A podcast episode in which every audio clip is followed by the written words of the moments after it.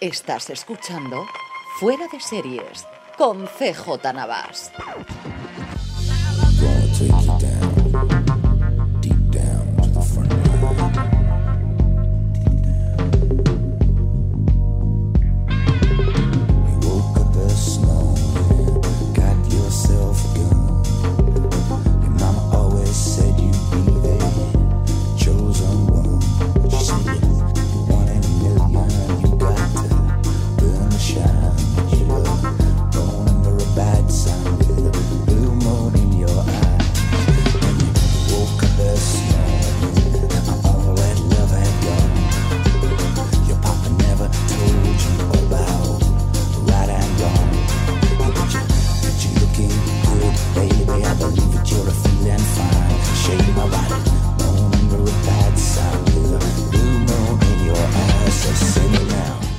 Desde San Francisco, en los territorios pacíficos, California, estás escuchando FDS Review, el programa en que cada semana analizamos, comentamos y destripamos un episodio, una temporada, una serie completa o, como en esta ocasión, los cinco primeros episodios de El hombre en el castillo de Manning High Castle, en la nueva serie, la gran apuesta de Amazon, que además se estrenó en un día curioso y que yo creo que hasta cierto punto pasará al recuerdo porque los dos grandes estrenos del pasado día 20 simultáneamente en todos los territorios donde eh, se pueden disponer de, los dos eh, canales Mm, como queráis verlo, Netflix y eh, Amazon en Jessica Jones, del que hablaremos la semana que viene si no pasa nada, y esta semana El hombre del castillo, la eh, serie basada, y ahora comentaremos relativamente lejana de la novela, novelita, yo siempre leo novela, pero a mí me parece más una novela corta, como casi todo lo que hizo Philip K. Dick, de la cual se había intentado, yo creo que hace 30 años que llevan intentando adaptarla casi todo a cine, y por fin, y hablaremos también un poquito de cuál ha sido la, el peregrinaje para que esto fuese una serie para Amazon,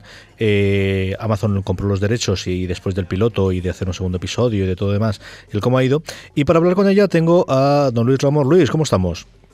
Muy bien, aquí listo, preparado para, para, hablar lo que haga falta de esta, de esta serie. Parece mentira que esté por en medio del charco porque se te oye de verdad muchísimo mejor que cualquier llamada telefónica que hagamos. Es una cosa espectacular. Cuando funciona bien eh, Skype es una maravilla de la ciencia.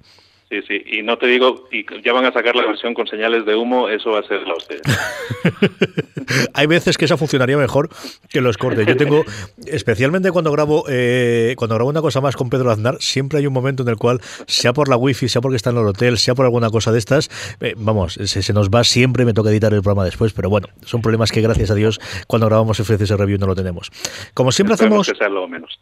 Como siempre hacemos en el review, vamos eh, primero a comentar un poquito la serie en su conjunto. Yo he visto los cinco primeros episodios. Luis, como, como eh, tiene el, el, el, fuerza y el frenzy, te dije, los cinco primeros se ha cargado la serie entera.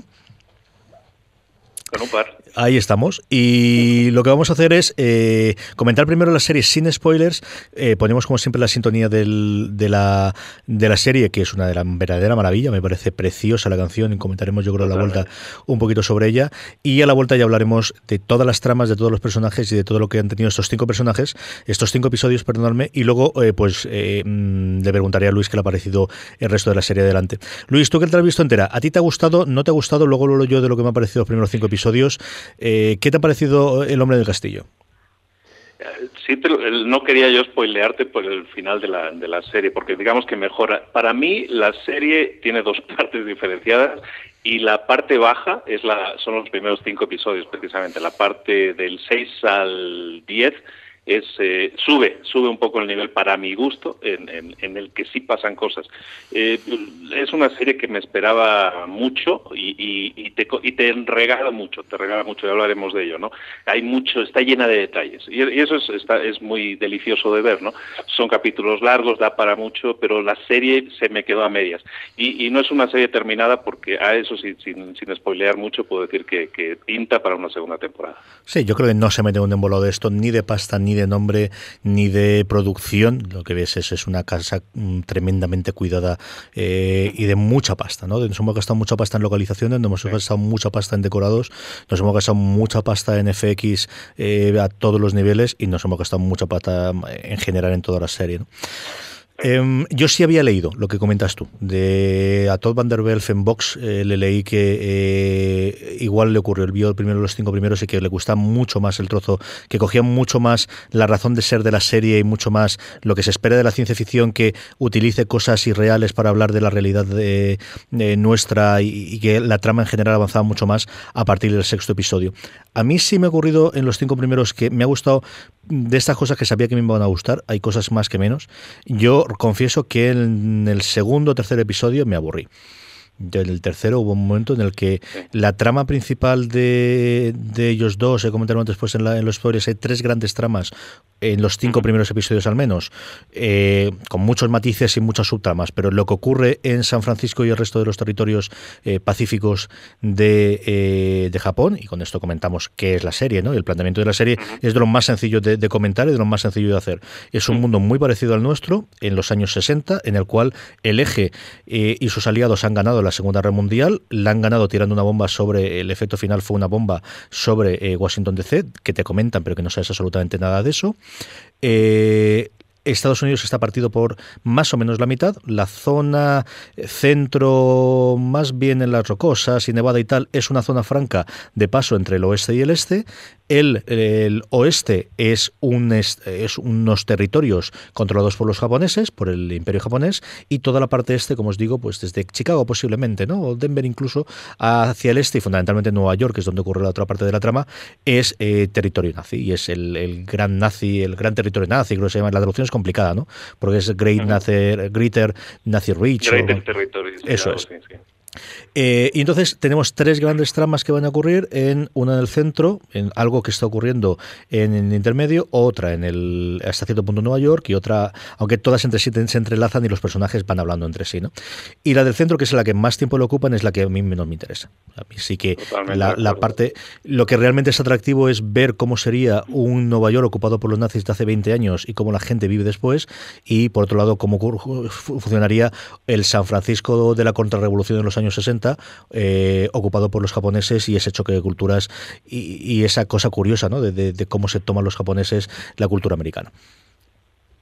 Totalmente. De hecho, para mí el gran triunfo de la serie y aunque sí la trama en sí de la, de la zona de la zona neutral que llaman no eh, sea la que menos nos interesa estoy de acuerdo contigo en eso lo que sí está muy bien es la ambientación y, y, las y los detalles no o sea el, el ver que en oye ni en la, ni en la costa este ni en la costa oeste, que unos son nazis y otros son japoneses, no haya latinos, no haya negros, o sea, da muchos detalles y luego vas a la zona a la zona desocupada, digamos, la zona neutral y ahí ves que está todo lleno de negros, ¿no? Y dices, eh, esos detalles están, están, muy interesantes, ¿no? De ver cómo, cómo está desarrollada toda la ambientación más que las tramas, ¿no? La ambientación es muy buena, la ambientación es muy buena. Lo que pasa es que para mí sí me quedo así como también medio medio de lado pensando, oye, pues sí habría una zona neutral, tiene un sentido que haya una zona neutral, o sea, no sería más fácil que fuera por la mitad para Japón, la mitad para Alemania y ya, ¿no? Se, me hace curioso, no hay mucha explicación en ese sentido, como dices, o sea, nos encontramos, este es el mundo, estas son las reglas y tú lo ves, pero nadie te las está explicando, entonces la serie te va un poco descubriendo también las eh, interioridades de cada una de esas áreas. Es una serie que, igual que ocurre, yo creo de The Bojack Horseman en adelante en el caso de Netflix y Jessica Jones, que es la que estoy viendo al mismo tiempo que, que estoy viendo Money High Castle, le ocurre exactamente lo mismo. Eh, no tiene concesiones a la gente que se haya quedado rezagada. La serie, el creador, en este caso Frank Spotnik, que lo hablaremos ahora, os comento un poquito sobre él, eh, yo creo que tiene muy claro, y él en la entrevista en la que lo oí así lo decía, que esto es una serie para Amazon y que entonces el ritmo narrativo y el cuánto tienes que explicar las cosas y cuántos ases te puedes guardar en la manga y ponerte en el mundo este es como ocurre y a partir de aquí los personajes funcionan y ya te revelaremos poco a poco la historia, por el hecho de tienes todos los episodios de golpe y vas a ver más de uno si te pica la curiosidad, es algo que cada vez estamos viendo más, que cada vez se está convirtiendo más en el estándar de las series y, ocurre eso. En determinadas ocasiones yo creo que es una buena noticia cuando llegas al sexto o séptimo episodio. Creo que hay momentos como yo creo que fundamentalmente el tercero y el cuarto en el que eso precisamente le tira un poquito para atrás. Eh, cuesta entrar si no estás muy centrado con la serie y hay muchos juegos de esto porque ocurre. Hay toda una trama con el eh, con en la parte japonesa en la cual hasta el quinto episodio yo entiendo más o recuerdo más eso por la novela que y la leí hace bastante tiempo y, no la leí entera además porque mm, quería ver la serie y después leer la novela eh, antes de terminarla, en el que no entiendes exactamente qué ocurre con el microfilm o deja de ver con el microfilm o qué le están haciendo estos dos personajes. Sí, es, es. Sí, no, Sí, totalmente. Si no, no te explican nada, vas descubriendo la. También te adelanto. La serie no acaba el último capítulo, también te adelanto eso. Te queda, yo me quedé así un poco pensando, a ver, a ver, a ver, a ver, ¿qué ha pasado aquí? No te explican nada, o sea, la, verdad te quedas como diciendo, ¿qué ha pasado aquí? ¿no? Y eso lo tienes durante todos los capítulos, totalmente, totalmente de acuerdo. Y aparte, los japoneses, eh, la estructura que tienen, la forma de ser de ellos, que ya es cerrada de por sí, que es complicado leerles la cara a las expresiones a veces, es complicado seguirle y saber qué, qué estás viendo, ¿no? ¿Qué estás viendo? ¿A dónde te lleva? Y sí, bueno, bueno, sí, definitivamente las tramas, a mí me interesó mucho la trama, la trama más que la japonesa. La japonesa se me hace muy curioso, lo que pasa es una cultura ahora sí lejana, en mi caso muy lejana para, para mí, entonces tampoco no la domino tanto a detalle. La alemana sí, yo trabajé un año en Alemania además, entonces hay muchos detalles que están muy bien llevados. La, toda la estructura narrativa de la parte alemana y también me gustaría destacar, no sé si ya entrando en algún detalle, el, el, llamémosle el malo de, los, eh, de los nazis, que está interpretado por Rufus Sewell, que es el, eh, ahora sí es el general nazi que está a cargo de todo el territorio ocupado de Estados Unidos. Eh, es una historia que me interesa mucho y yo creo que es la que más, eh, más fuerza tiene en toda la serie.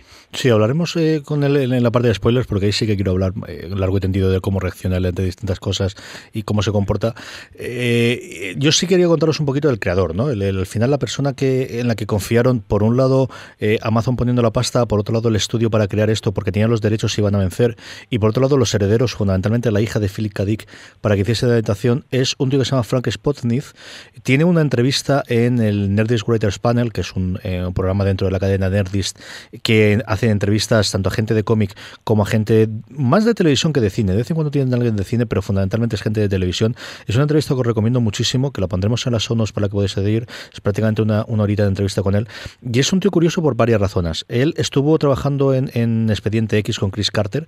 La historia de cómo empezó a trabajar Expediente X es tremendamente divertida porque él conocía a Chris Carter de antes y hubo un amigo suyo que le pidió a Chris Carter, eh, que le pidió a él que le presentase a Chris Carter y al final fue él el que acabó trabajando en Expediente X. Eh, él dice que apreció muchísimo de, cómo hacerlo y cómo es el trabajo, de cómo era todo el negociado eh, gracias al trabajo que estuvo ahí. Y luego es un tío curiosísimo que el tío trabaja desde Inglaterra. Se fue a Inglaterra, estaba harto de vivir en Los Ángeles, se fue a Inglaterra, montó una productora propia en Inglaterra y vivía de hacer la típica serie inglesa de 5, 6, 8 episodios por temporada y cuando le encargan esto era una cosa más o menos factible, pero diferente de la que hasta entonces estaba haciendo. ¿no? Y a partir de ahí es cuando empieza a funcionar con eh, toda, la, eh, toda la serie y con todo el, el, el, entramado, que como os digo, Amazon estrenó de forma relativamente extraña. Primero fue un, un piloto, posteriormente hicieron el segundo episodio, yo no sé si porque querían más, y luego eh, ya toda la serie completa de 10 episodios, pero como decíamos, vamos a hablar eh, de, vamos a meternos ya en faena, vamos a hablar ya con spoilers de los cinco primeros episodios, y luego Luis quiere hablar del resto de los episodios sin ningún problema, y si no, pues lo dejaremos para un programa futuro. Eh, pero, como siempre, antes de pasar ese trozo, os damos la oportunidad de dejar de escuchar ahora mismo y poneros al día con The Manija de Castle, y mientras suena la sintonía de esta maravillosa serie. Antes de volver con el programa, permitidme que os recuerde que eh, Fuera de Series es posible gracias a Transplant, eh, vuestra marca de streetwear eh, cuya producción se realiza de forma íntegra en Europa, el diseño, como sabéis, en Alicante y toda la producción, toda la fabricación en Portugal, con altísima calidad y que además, como sabéis, entrando desde transplant.com barra podstar y utilizando el cupón FDS, tendréis un 10% de descuento en todas sus prendas, incluido en aquellas que ya están rebajadas. Así que de cara al invierno, sea para regalo, esas camisetas, gorros, gafas de sol o sea ropa de abrigo como la que tienen, sean gorros de lana o eh, sudaderas, toda la ropa de streetwear con alta calidad y como lo digo, un diseño realmente espectacular, Tresplan.com barra podstar utilizando el cupón FDS, un 10% de descuento en todas las prendas, incluso ya las rebajadas y desde aquí, una vez más, damos las gracias a Transplan por patrocinar fuera de series.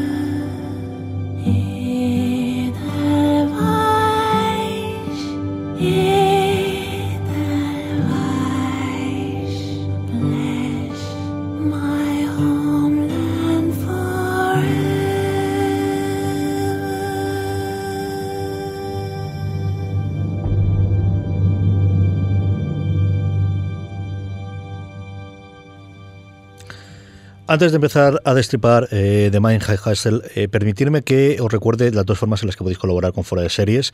Una, y más aún de cara a este Black Friday, de cara a todas las compras navideñas, eh, la próxima vez que compréis en Amazon eh, España, entrar desde foradeseries.com barra Amazon.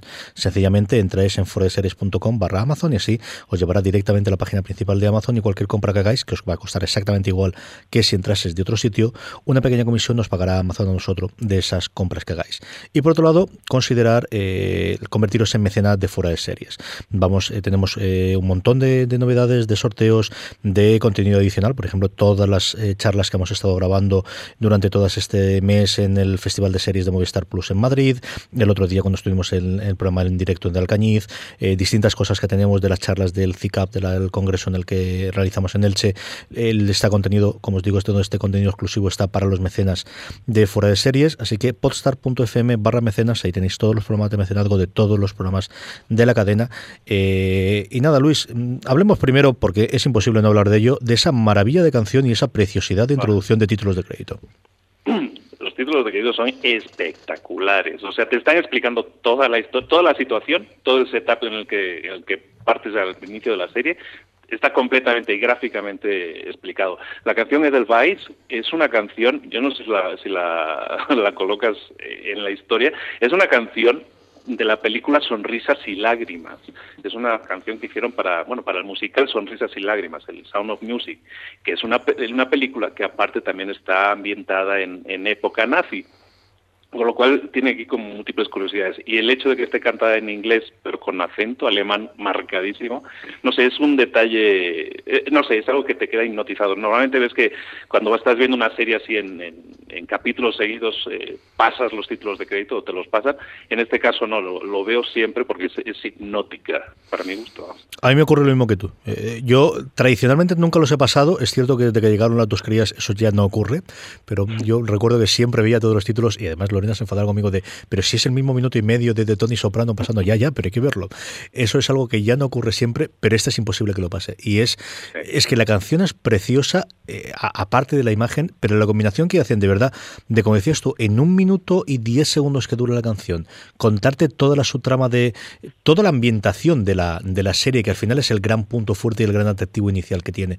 Al final es un, una de las cosas grandes que hacía Kadik, que era crear mundos distintos pero creíbles desde el principio y a partir de ahí con una historia que te vaya a contar, ¿no? Y, y eran mundos distintos en todas y cada una de sus novelas y, y, y luego pues eh, entra la trama y entran los personajes, entra lo demás, pero desde luego el, setup, esos, eh, esa explicarte en 30 segundos qué es lo que ocurre, qué diferencia con, con, respecto a tu mundo.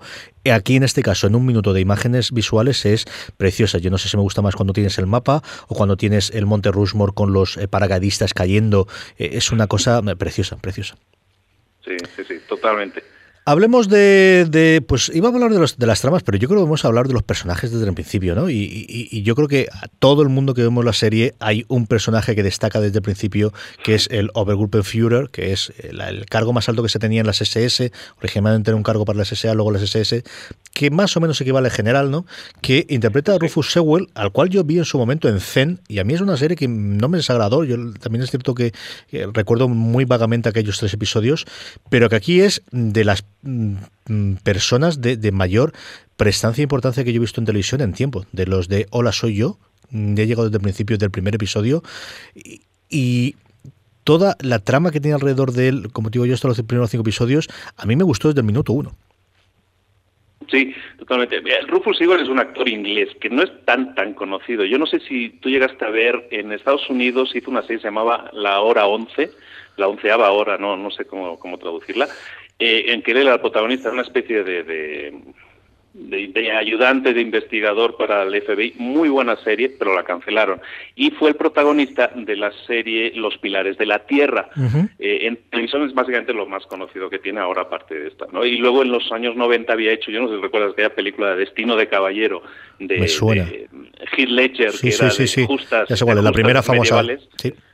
Sí. Ajá, pues este era el malo, el malo. Este tío, aparte era un tío que tenía el ojo perezoso le llaman, o sea, te, miraba para los dos lados y se lo operó en los, eh, pues al inicio del siglo, yo creo, y, bueno, pues ha, hecho otro tipo de papeles. Se empezó haciendo de malo y tiene una cara angulosa muy de malo, y luego se pasó a, papeles de bueno, ahora vuelve a hacer de malo, y la verdad es un motherfucker total, porque es que eh, te lo crees, te crees que sea un nazi, aparte es un nazi especial, porque es un nazi americano con lo que eso significa y puede implicar y llegar al más alto cargo de, general ahora sí de líder de todo de todo el, Reich en Estados Unidos pues tiene su mérito. El tipo es un despiadado y, él lo interpreta magistralmente. Para mí es, es, la gran joya de esta serie. Si vale la pena ver esta serie, aparte por la ambientación, es por Rufus Sewell.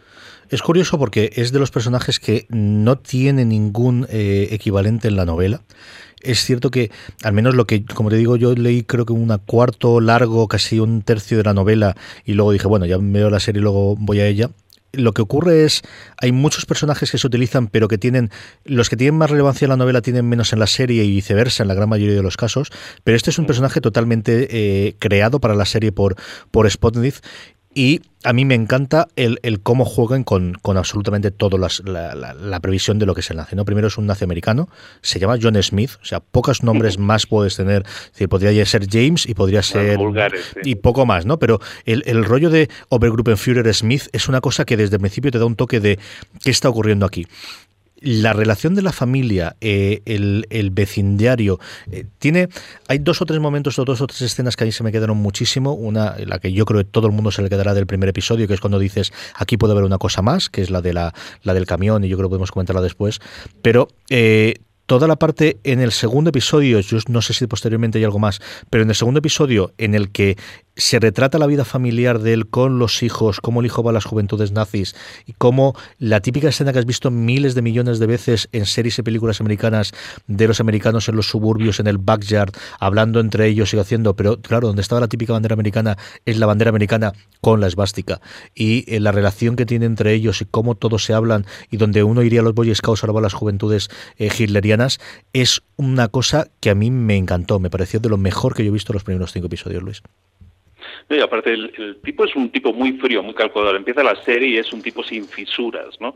Ahí sí también te adelanto. La evolución en la trama familiar eh, hacia el final de la serie, en el octavo noveno, tiene un giro muy interesante y que humaniza de alguna manera también a ese personaje, que es bastante despiadado, como, como te comentaba.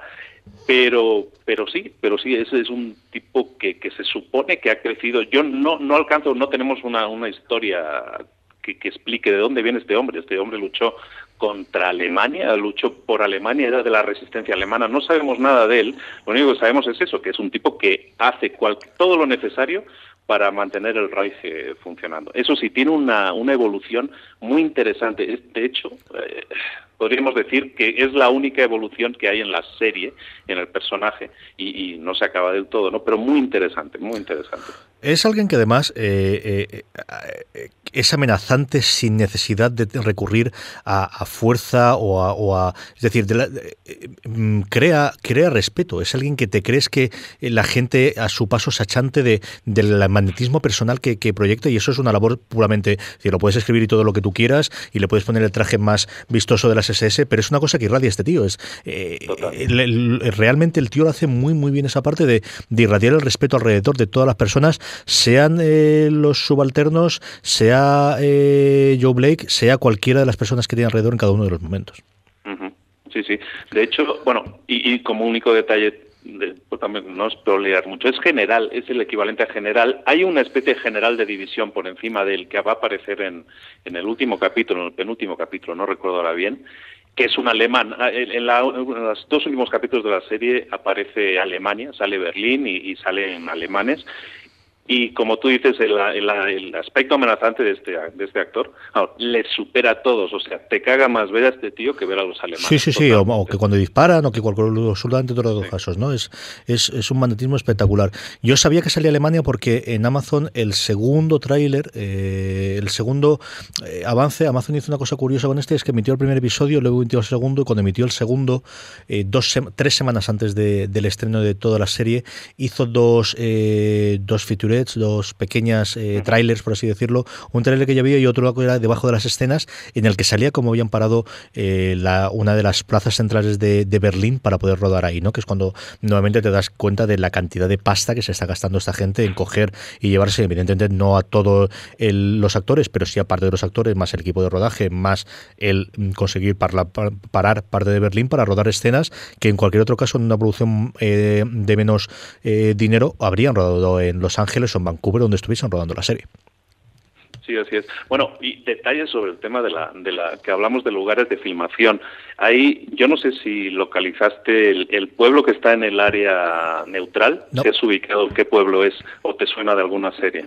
Mm. Ese pueblo, el bar de hecho, y el exterior, sobre todo en el primer capítulo. En el segundo capítulo ya cambiaron y son todo es un escenario creado. Pero en el primer capítulo el pueblo de la zona neutral es un pueblo que conocemos como Sicily. No me digas que, era Sicily. De, es Sicily de Doctor en Alaska. El, el bar es el bar de Sicily.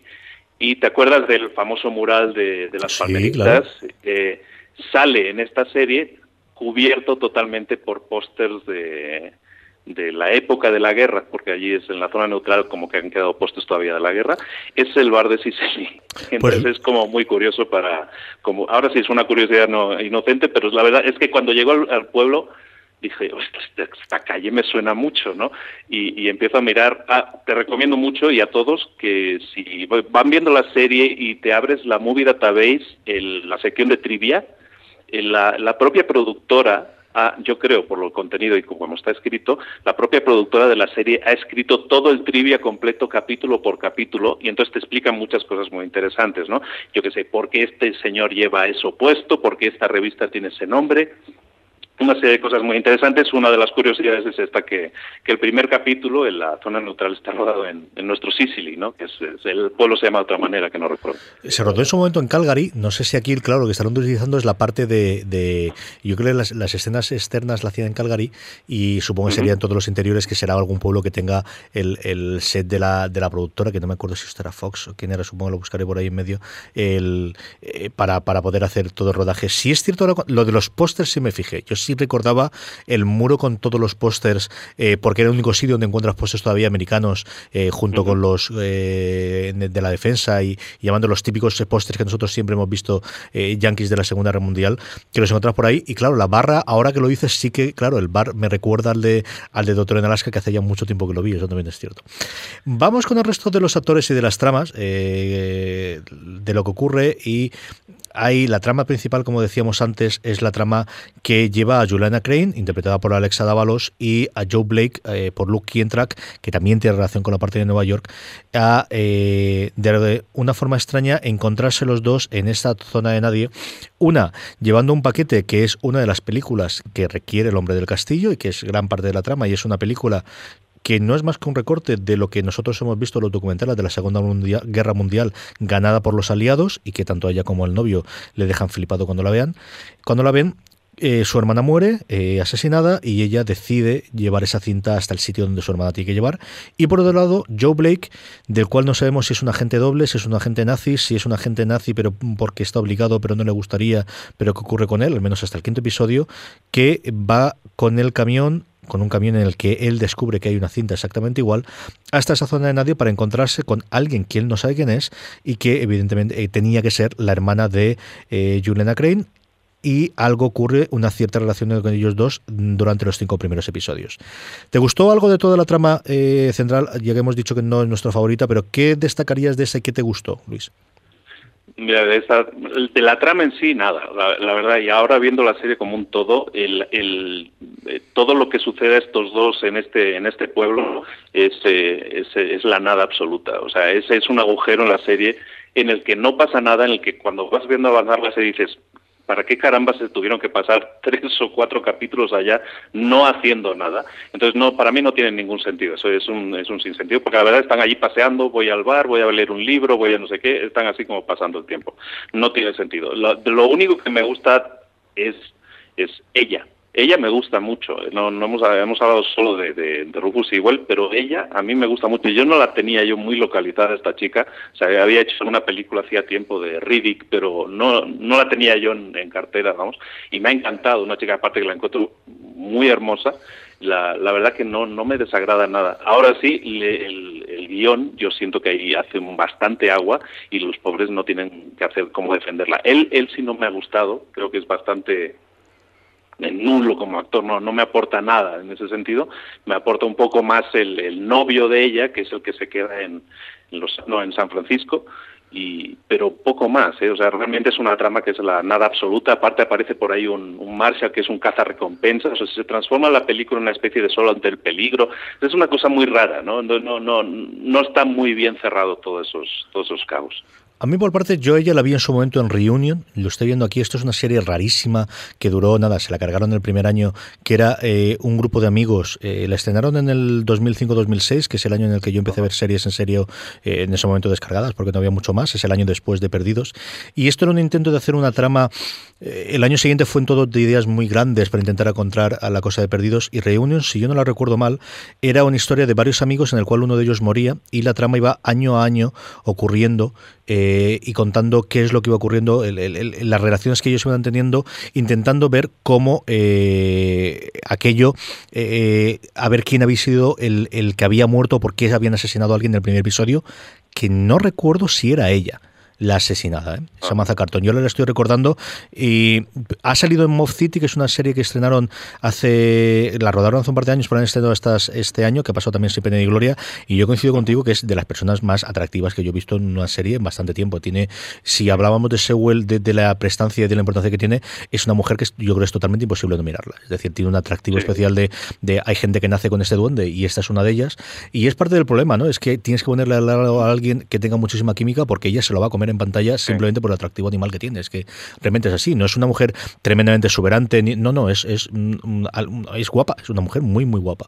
Y es cierto que a mí en el momento que me encanta como actriz es cuando yo vuelvo en el quinto episodio a San Francisco y tengo la misma sensación que tú de vamos a buscar algo para aparcarlos aquí en medio, aparte de que tenemos que llevar adelante la trama de, de la cinta, de la, de la película y todo lo demás. Cuando ella vuelve, la escena en la que tiene, en la que los padres le dicen que han muerto la mujer y los hijos del novio y ella no sabe absolutamente nada, la cara que se queda ahí, el cómo ella vuelve llorando al novio para pedirle no lo sabía, no lo sabía, no lo sabía, eh, eh, a mí me emocionó.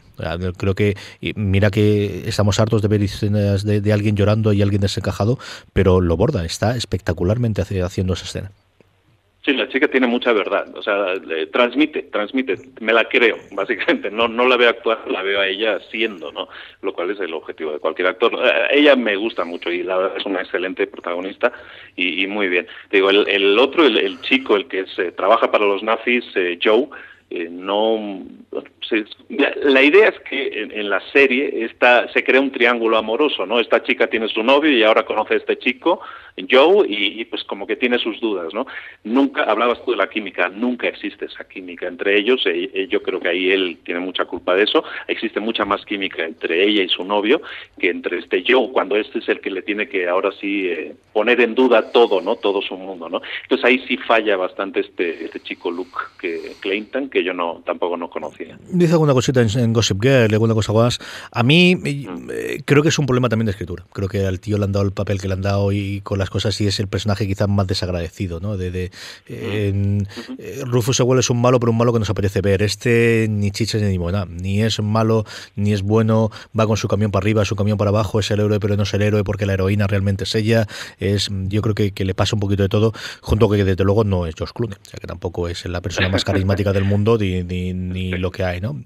Eh, hablemos de Rupert Evans, que a ti sí te ha gustado mucho este Frank Frink, te ha gustado el, el, novio de Juliana Crane, eh, que el pobrecito mío le pasa absolutamente de todo, ¿eh? Sí, la verdad no se lo merece, es como que parece un, el gran drama de esos de, del siglo XIX, pero es que el tío este se, se queda sin novia, eh, se queda sin vida, porque pues eh, le, están amenazando su trabajo, porque pues su novia resulta que está traficando con películas prohibidas, ¿no? Entonces ahora resulta que lo detienen, lo torturan, si fuera poco matan a la hermana, a los sobrinos, o sea, le destrozan la vida completamente, ¿no? El tipo está como que desolado y lógicamente, ¿no? Y dice, ¿qué pasa aquí? ¿Qué pasa aquí? Él, él, la verdad, me lo creo. Aparte, yo no sé si te has fijado, ah, seré yo a lo mejor, no sé si te fijas cuando, según qué plano le, enfocan, a mí me recuerda a Brad Pitt en la cara. Se me hizo muy muy curioso el, parecido, según qué ángulo, ¿eh? de frente sobre todo, cuando luego lo ves así en un plano genérico y dices, no se parece a Brad Pitt ni nada, ¿no? Pero ese... Me gustó, me gustó él como actor. De todas maneras, volvemos a lo mismo. Toda esta trama... Eh, de alguna manera es vamos a sacar a la chica de Los Ángeles, vamos a crear esta tensión, vamos a crear aquí un problema entre ellos. Todo esto está creado para crear el, triángulo amoroso, de alguna manera. Yo así lo, lo creo ver. Y, la verdad, pues está todo como sobredimensionado, ¿no? Sobre todo porque cuando ella vuelve a, y es un problema de guion, de nuevo, cuando ella vuelve a San Francisco, yo siento que, o sea, realmente hacía falta torturar a este, hacía falta hacer tantas cosas como matar a tanta gente cuando luego la, ella se vuelve a, San Francisco y va paseando tan alegremente por la calle como si nada hubiera pasado realmente, ¿no? Entonces hay un problema de guion con, con lo que le dan a este muchacho para trabajar, pero él sí, él sí me lo creo, no es un mal actor, me, me, me gustó, aunque sí la historia es un poco desagradecida también. Eh, yo tengo un problema con este personaje, un problema, una ventaja o como lo quiero, que ocurre igual con, la parte japonesa y con el sueco, y lo iremos comentando con ellos, y es que este es de los tres personajes junto con el, embajador, perdóname, el, ministro japonés y con el sueco que más se desarrolla en la parte de la novela que yo vi. Entonces, toda la trama de qué es lo que está haciendo en la fábrica y qué es lo que fabrica es una parte que yo me sé y que tenía ganas de que me comentaras a mí porque es una de las cosas que a mí me gustó muchísimo de la novela. Y aquí, al menos hasta el episodio 5, no entiendes sabes que está haciendo armas, se habla un par de veces de réplicas, de que están haciendo réplicas, pero no entiendes réplicas de qué. Él va al otro personaje importante de la novela, que aquí solamente sale en el final del episodio quinto, que es el anticuario. Yo no sé si vuelve a aparecer posteriormente. Eh, se desarrolla y se desarrolla todo eso, pero también como tú dices, no está explicado en la primera parte de la serie, no está explicado ni que, lo, ni que hace, ni que él es de alguna manera un artesano y tiene cierta habilidad en algo, sino simplemente parece que es una persona que pues pone pone tornillos en una, en una fábrica, ¿no? Podría ser eso. Y luego resulta que es un artesano. Es algo que no está desarrollado. En la segunda parte sí aparece el anticuario y pues tienen ahí un, tema, ¿no? Hacen una, una, especie de sociedad, ¿no? Por llamarlo de alguna manera. Pero en la serie, por yo no he leído el libro, ¿no? Y a mí me sale, me aparece de la nada este anticuario, me aparece de la nada que este tipo ahora resulta que es un artesano. Entonces eh, son cosas que sí siento que son más desarrolladas. La segunda parte, te digo, de la serie es como más movida, pasan más cosas, sale este anticuario que por lo que luego he leído en la Wikipedia, no así informando más o menos de qué, de qué iba la película, es un personaje clave ¿no? en, la, en el sí, libro. Sí, sí, es y, aquí, y aquí aparece, pero es un secundario. Igualmente en la serie la miras como un todo y sigue siendo un secundario muy secundario. Es posiblemente el principal, ¿eh? del, como te digo yo, del tercio que leí yo de la, de la, de la novela y la veré, la leeré después de, la, de terminar la serie. Posiblemente el personaje principal es el, el anticuario y la relación que tiene con los japoneses y todo más, y, incluso en ciertas ocasiones te sirve de hilo conductor porque él va visitando distintos japoneses y toda la trama japonesa más o menos gira alrededor de él. Hablemos de la trama japonesa, tenemos de, de, por un lado el ministro de, Comercio y de todo lo que ocurre alrededor y luego evidentemente de eh, sus majestades que cuando yo me he quedado en el quinto episodio le han pegado un tiro al príncipe y todavía no sabemos si sale de ahí o no sale y qué ha ocurrido con eh, todo alrededor con el señor Tagomi. ¿Te gustó esa parte de japonesa, Luis? Me gusta en el sentido de que, es...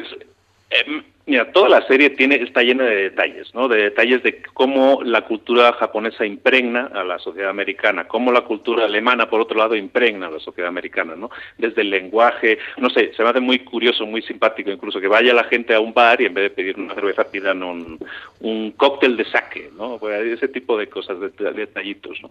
Eh, esa parte, el actor que interpreta al ministro de Comercio, que es un actor muy conocido de mil películas, empezó en El último emperador, pero es, vamos, curtido en mil batallas, muy conocido, Kari Takawa. Este está asociado con un sueco, parece que tienen algo en común con un sueco y están haciendo ahí un plan para pasar una serie de información a pues a, la parte japonesa, ¿no? digamos a la sociedad japonesa, a, los gobiernos japonés, eh, está bien desarrollado en el sentido de que ahí está pasando algo, no te lo explican, todo esto se desvela más bien en, el, en la parte final de la serie, o sea, pues en los últimos capítulos se más desarrollan un poco más, pero este personaje que para mí tiene mucho calado, el actor a mí me gusta mucho también, o sea, de alguna manera hay como una equivalencia entre Alemania y, Japón, tanto en jefes como en como en subjefes, ¿no? Y, este como jefe se nota que también que es un buen actor, transmite y está bien. La, pero yo siento toda su trama confusa. Y ella, viéndolo como un todo, toda la trama sigue siendo confusa. Aunque hay algo que pasa en el último capítulo, en la última escena de todas, que es protagonizada por él, que, que ya la hablaremos, porque a ver tú qué entiendes.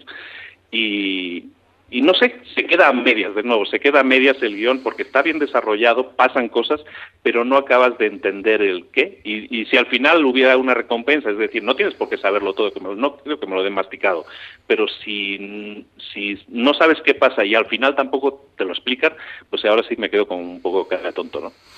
A mí sí que es en la que más me ha pasado esa parte.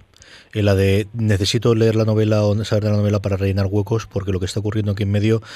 Y una vez más, yo no tengo, no tengo demasiada necesidad de que me lo cuenten absolutamente todo, pero sí que cierta, cierta eh, razón el por qué se narra de esa forma. Y, te, lo, puedo explicar más o menos, o sea, porque no, no destroza nada la, la serie en ese sentido, pero la idea que al final te transmiten es que resulta que este, bueno, que no es sueco, que es alemán, ¿no? que, viene del Reich, eh, lo que trae es información para que los japoneses puedan desarrollar la bomba atómica. ¿Por qué? Porque están en desventaja. Lo que quieren ahí es que no haya eh, toda la serie ya se va comentando que Hitler está viejo, que va a morir, que viene Goebbels, que viene no sé qué, que viene lo peor de lo peor. Entonces, como que se prevé que los alemanes se vayan a comer la parte japonesa de Estados Unidos. ¿no? Entonces, esta gente lo que está intentando es equilibrar la balanza.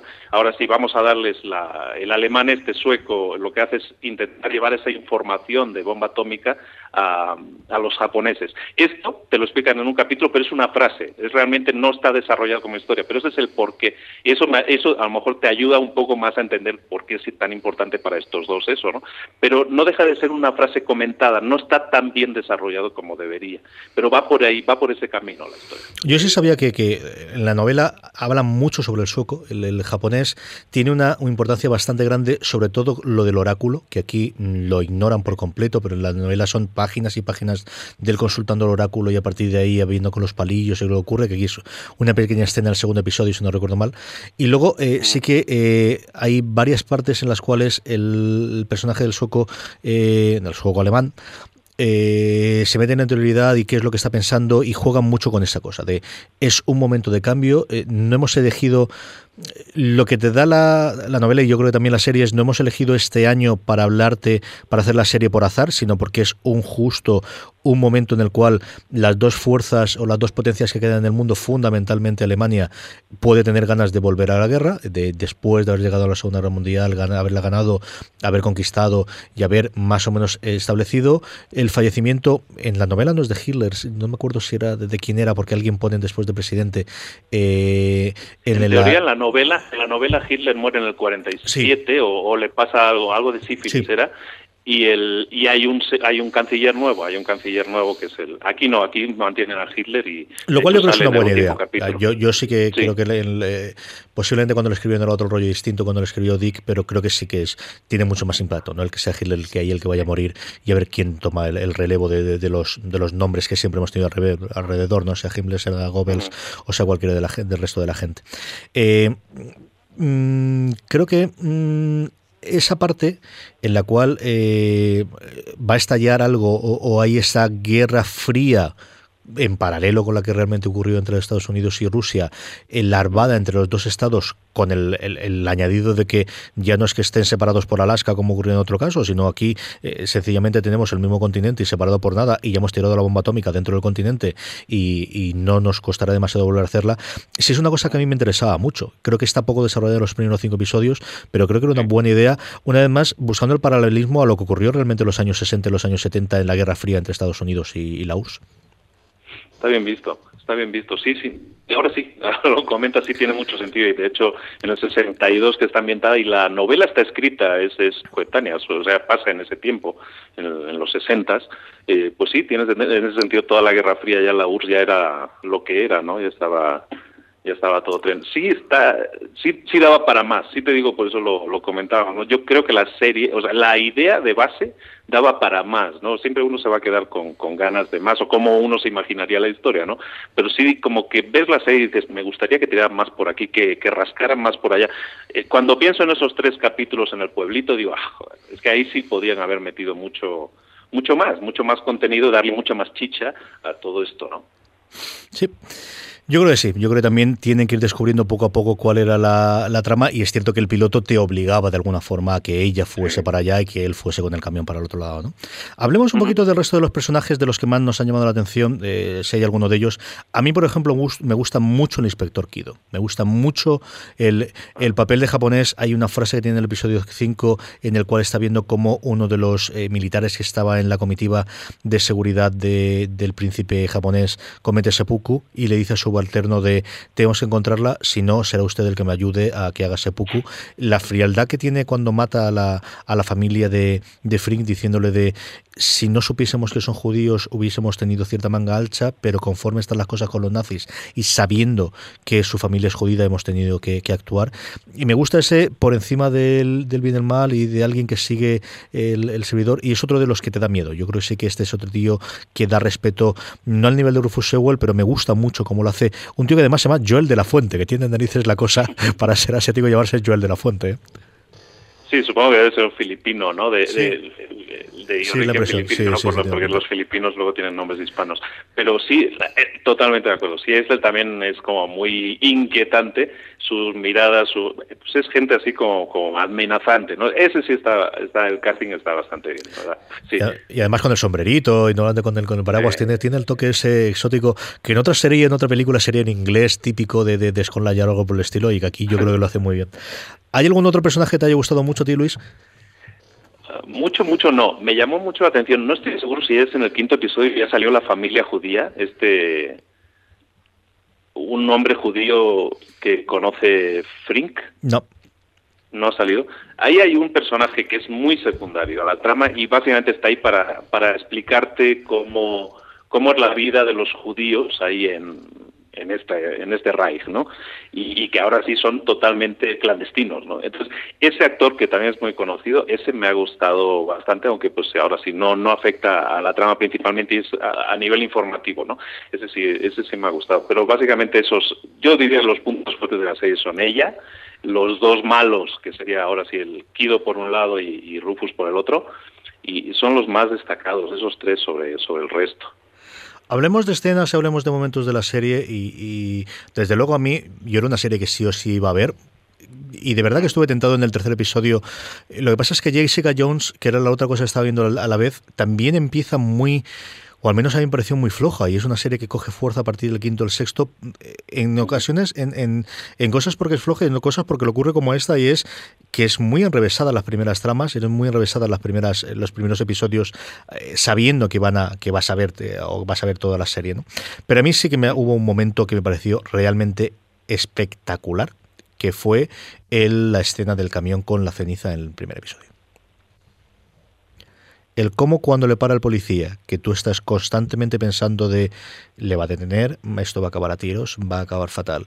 Y luego no, es un policía mm, de eh, serie blanda de los 60, 70 americanos, tremendamente amable, tremendamente agradecido, que le ayuda a cambiar la curva del camión en la que no pasa absolutamente nada y cómo se va a ir. Y bueno, pues es un mundo maravilloso y no ocurre nada. Y de repente se ve caer algo del cielo que no sabes lo que es y que, bueno, es nieve, pero no hay nieve, no hace demasiado frío, ellos van vestidos, no tiene pinta que sea frío, y de repente cuando me pregunta, ¿y esto de aquí?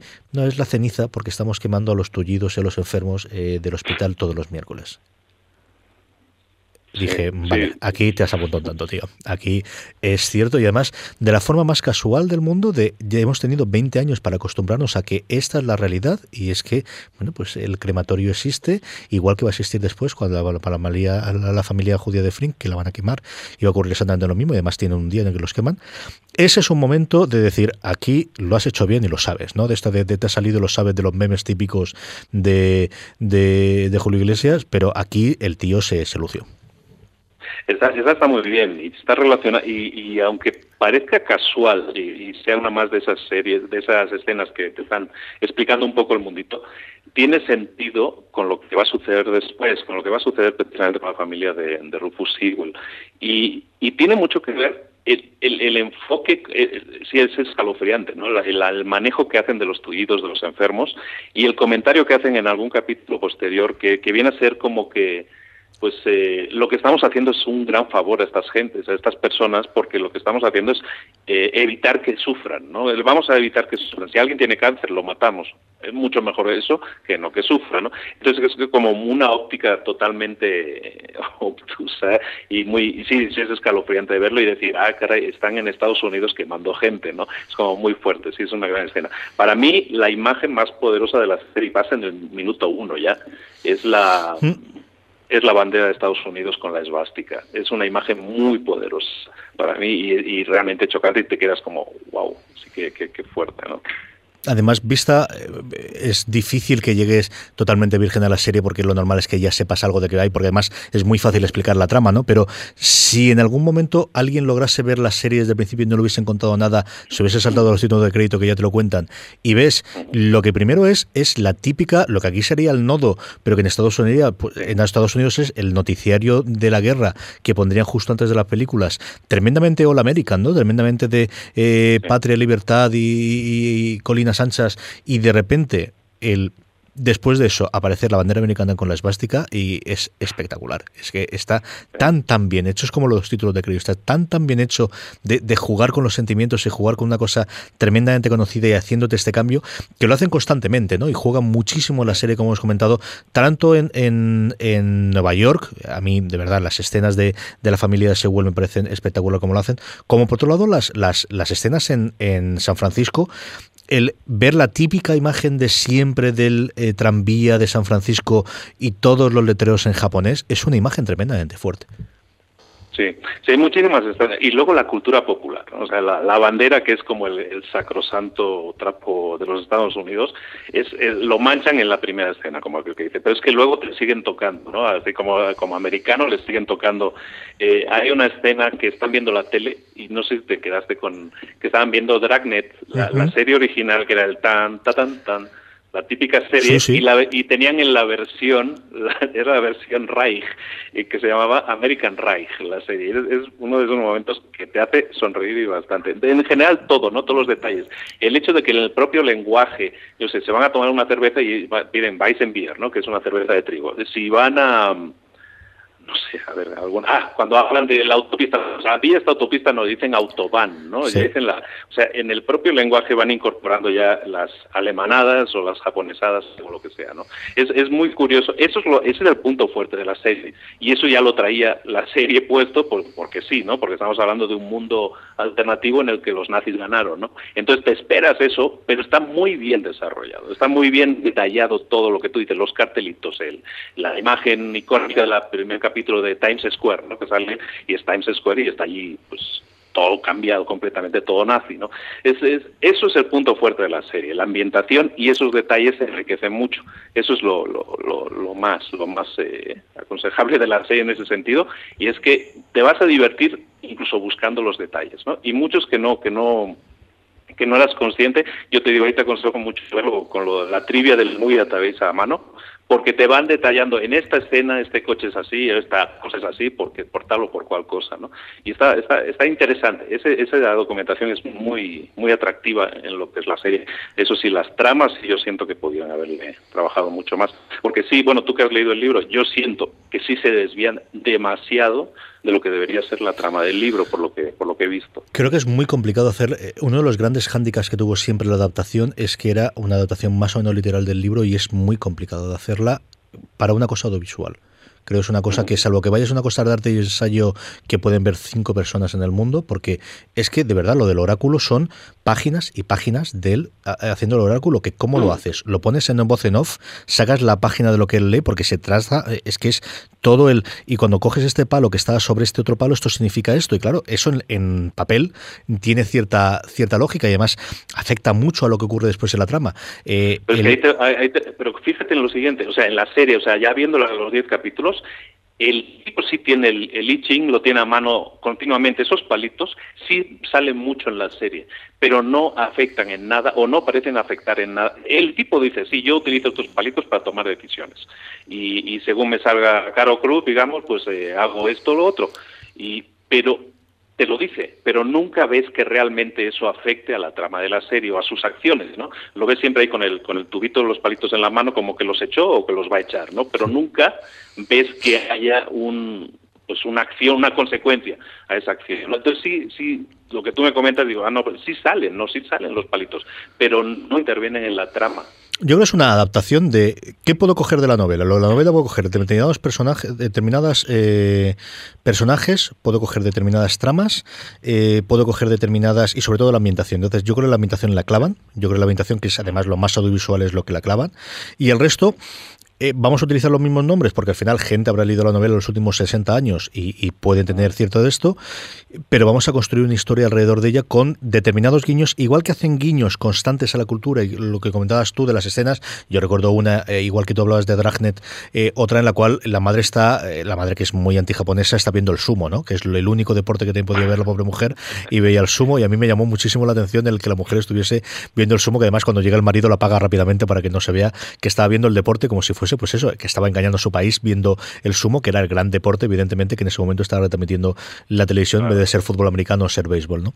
Eh, creo que eh, eso es lo que ves. Y ves que hay momentos de las tramas que podemos utilizar. Es mucho más adaptación es mucho menos la primera adaptación de, Harry Potter de la primera novela y mucho más de las últimas, ¿no? De, eh, tenemos un sentido general de lo que hay, sabemos quiénes son los personajes y a partir de aquí vamos a ver qué podemos hacer. Y al menos hasta el quinto episodio, desde luego, eso es así. Sí, sí, sí. Sí, está claro, sí, yo te digo, yo no le he leído, pero pues eh, me, me, leí el argumento y, y hace, efectivamente son los mismos nombres, pero las situaciones son diferentes. O sea, en el libro veo que Juliana y Joe están juntos y Frank ya no está con ella. O sea, veo que son cosas que, que realmente en la trama son importantes en la trama de la serie. En el libro eran cosas que no, son situaciones a las que no vas a llegar o no se llega nunca, ¿no? Entonces yo, yo creo que sí tomo un camino totalmente eh, paralelo a la serie, no, no, no, no transversal, pero sí, no, no sé, pienso que si lo hubieran hecho, mira, no sé, a veces hablamos de, de Juego de Tronos, de que se toman licencias, ¿no? Y son licencias que la mayoría de la gente que las ve dice, no, pues es que han afectado positivamente al resultado, ¿no? Porque se han cargado esta trama completa, pero lo hacen en beneficio de... Aquí no siento que sea así porque, no sé, a, lo mejor van medio a la deriva, vamos a ver qué probamos, no sé. Siento que no es tan cuadrado como podría serlo. Lo que vamos a hacer es una cosa, Luis, vamos a leer la novela para, cuando hablemos del resto de la serie y así la podemos comparar con tranquilidad. Como tenemos que volver y revisitar en algún momento los últimos cinco episodios y hablar en general de toda la serie y lo que nos esperamos para una segunda temporada. Vamos a ver si durante, sea Navidades o sea cuando sea, leemos la novela y así podemos hablar. Y el siguiente episodio hablamos tanto de la segunda parte de los siguientes cinco episodios como de eh, la novela en sí. Yo creo que sí, eso podemos hacerlo. Si tú te comprometes, yo lo, estoy dispuesto a hacerlo en Navidades, sacar tiempo no sé exactamente de dónde y leérmela después de ver los episodios. Iba a decir lo mismo, me decías que es una novela corta, ¿no? Sí, sí, no es larga, ¿eh? No es larga, de verdad que no. vamos, yo me cargué en cuestión de dos días, me cargué un tercio, así que. Y leo rápido, pero no tan rápido, ya te digo yo que no. No es tan. y además en inglés, que decidí que ya me la leía, me la leí en inglés. Nos quedan tres minutos, eh, Luis, así que eh, en un minutito, dile a la gente mm, que haya visto hasta el quinto episodio qué va a esperar de la segunda, ya nos has dicho que es mejor, en qué tiene que fijarse especialmente y sin demasiado spoiler, ¿qué va a esperar en esos eh, siguientes cinco episodios que cierran la primera temporada? Mira, eh, en general la serie, si te la tomas muy a la, a la ligera y dices, ¿sabes qué? Me la quiero me la quiero echar muy rápido. Si ves el, capítulo 1 y el capítulo 10 vas a tener una idea muy general de lo que pasa en la serie. Del 2 al 9 siguen siendo relleno. La gente va, regresa, va, a sitios y todo eso. Lo que estamos viendo ahora del 6 al 10 es que esta chica regresa a San Francisco y va a empezar a relacionarse íntimamente con el, el aparato eh, japonés de gobierno. Eh, de ahí vamos a descubrir cosas que pueden tener que dentro de su familia que no que desconocíamos. Desarrolla un poco su padrastro en ese sentido. Qué relación puede tener con la historia ella va ahora sí en el capítulo 6 ya sucede ella va a empezar a trabajar en el en el ministerio. Eso ocurre al final del quinto ella ya entra a trabajar después del, de la negociación con el con el japonés. Que eso para mí es como algo que me hace que no que no me acaba de cuadrar. No era una tía no era una terrorista tan buscada y de repente trabaja en el gobierno no eso es algo que sí. va se va a desarrollar la, la, la relación de Frank Fring con el anticuario con el anticuario y una y un movimiento que van a hacer ahí una relación que va a tener comercial con una con una cierta pareja japonesa.